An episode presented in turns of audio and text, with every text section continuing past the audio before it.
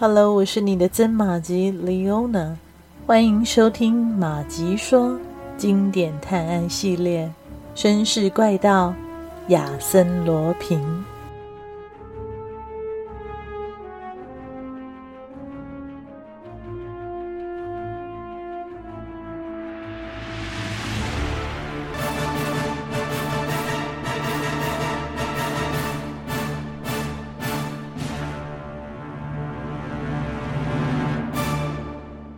八月十三日，罗平无精打采地坐在两位律师前面，却突然被甘贝尔先生用来包裹文件的一张报纸吸引住了。报上有一个大字标题“八一三”，下面还有一行副标题：“一起新的谋杀案，整个德国的不安。”嗯，秘密被发现了吗？亚森·罗平因为紧张，脸变得刷白。他开始仔细阅读那篇文章。文章里写道：史坦维格老头被杀了，而英国著名的侦探夏洛克·福尔摩斯到了费尔登兹堡。他向民众保证，一定能查出秘密。这件真正的涉及世界大事的案子，促使两个著名人物公开交手。亚森·罗平感到空前的孤独，自己空有一双手和一个头脑，就是干不了事。他被困在这里，无可奈何，无法参加斗争。他的角色已经谢幕。此时的亚森·罗平可以说正在经历他一生中最痛苦的时期。史坦维格死了不要紧，但现在夏洛克·福尔摩斯已经抵达了事件的中心。如果福尔摩斯找到了那些书信，就将摧毁他耐心等待的结果。还有那个神秘的家伙一直埋伏在监狱周围，随时准备置他于死地。八月十七日、十八日、十九日，还有两天。这两天对罗平而言，简直相当于两个世纪。八月二十日，他想行动，可是无能为力。回想着自己以前数次的死里逃生，他又燃起了一线希望。事情能如他预见的那样发展吗？如果福尔摩斯没找到信件藏匿的地方的话，或许有可能吧。终于来到最后一天，亚森·罗平一整夜噩梦不断，睡到很晚才醒来。这一天，他没见过任何人。时间在一分一秒的消逝，到了十点，仍然毫无动静。亚森·罗平的神经像弓弦一样的紧绷，他努力的捕捉任何可能来自外界的声响。他多想拖住时间的脚步，让命运更游刃有余。他捶着自己的头，已经开始胡言乱语。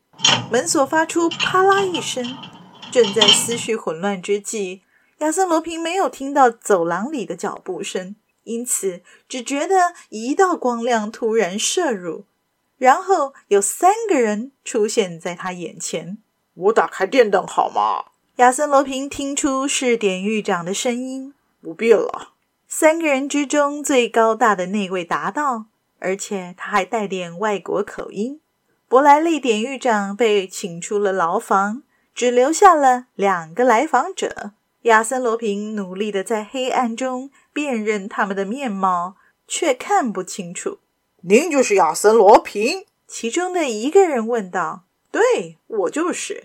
现在是桑塔监狱第二间十四号牢房的囚犯啊。在大报发表一系列荒诞的文章，提到那些书信的人就是您吧？”来人又说。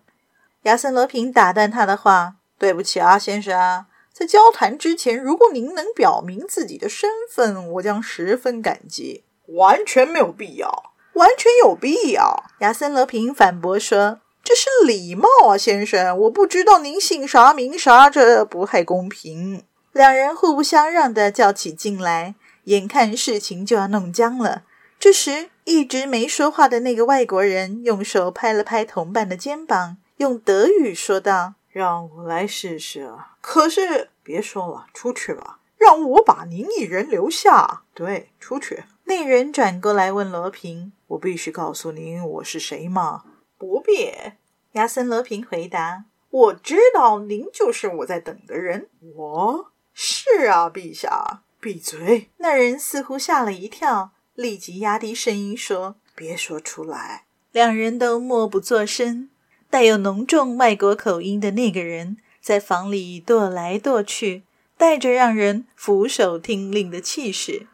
亚森·罗平正襟危坐，等着对方问话，但他同时为自己神奇的境遇欣喜若狂。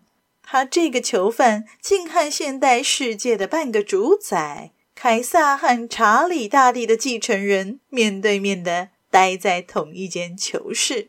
那人终于停下脚步，直截了当的问道：“明天就是八月二十二日，那些信将于明天发表，对吗？”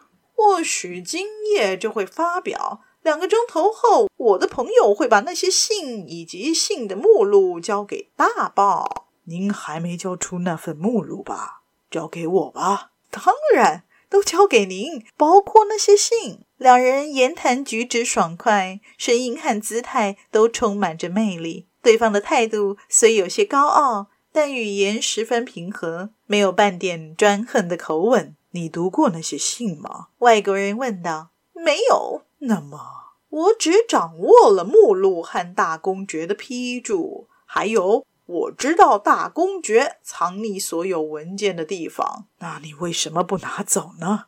我进牢房后才知道这个秘密啊！现在我的朋友正在路上。可是我派人在城堡里搜查了四天。夏洛克·福尔摩斯没有找对地方。你怎么知道是夏洛克·福尔摩斯？这就奇怪了。外国人低声道：“您的假设不会错吗？”“嗯，那不是假设，是事实。”那个人稍稍停顿了一下，说道：“要多少？”他等着亚森·罗平报出金额，但又似乎等不及了，自己先提出五万、十万。亚森·罗平微微一笑。低声说道：“对陛下来说，那些信是无价之宝。难道就不可能有某位君主，比如说英国国王吧，出价百万？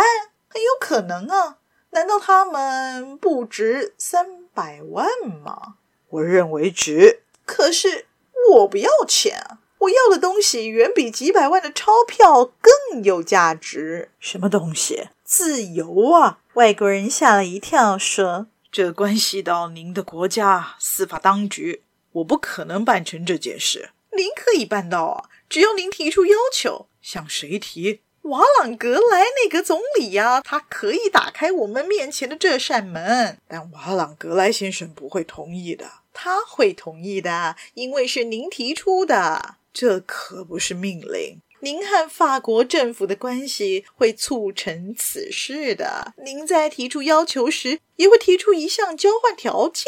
我提出一项交换条件啊？我觉得总是有什么达成共识的方法的。比如说，两个国家因为一个殖民地的事务而起了纷争。难道某个国家的元首不能秉持和平的精神处理吗？把摩洛哥留给法国？那人哈哈大笑，他觉得亚森·罗平暗示的事情真是一件滑稽至极的事。为什么不向我要求雅尔萨斯洛林？而我想过啊，陛下。亚森·罗平说。那人乐不可支地说：“令人敬佩啊！但是您为什么不向我要呢？”哦，这一次，嗯，是的。这一次不要，现在只要为摩洛哥争取和平就够了。用摩洛哥来换您的自由？那人问道。但我到现在还不敢肯定那些东西，他们也许不值得我。我可以先向您透露书信中的部分内容。那人有些不安地说：“说吧，别卖关子啊。”在一阵沉默之后。亚森·罗平开口说：“二十年前，德、英、法三个国家共同起草了一个条约草案。”“胡说，不可能！那些文件藏在费尔登兹堡，全世界只有我一个人知道藏的地点。”那人又开始在屋里踱来踱去，以掩饰内心的不安。“文件是由您父亲亲笔写成的。”亚森·罗平继续说。三个国家签订了伟大的联盟条约，但就在实施前，您父亲的逝世终止了将要实现的和平。倘若德国臣民知道这个一八七零年战争的英雄，深受臣民敬爱的伟大君主，竟同意法国收回雅尔萨斯洛林，您认为国内会发生什么样的骚动呢？那人。德国皇帝沉默了。作为一国之君，他不得不好好衡量这个问题。亚森·罗平忐忑不安地等着结局。不管怎么说，他卑微的身份在这个时刻对几个帝国的命运、对世界的和平有着举足轻重的作用。还有别的条件吗？皇帝突然问道。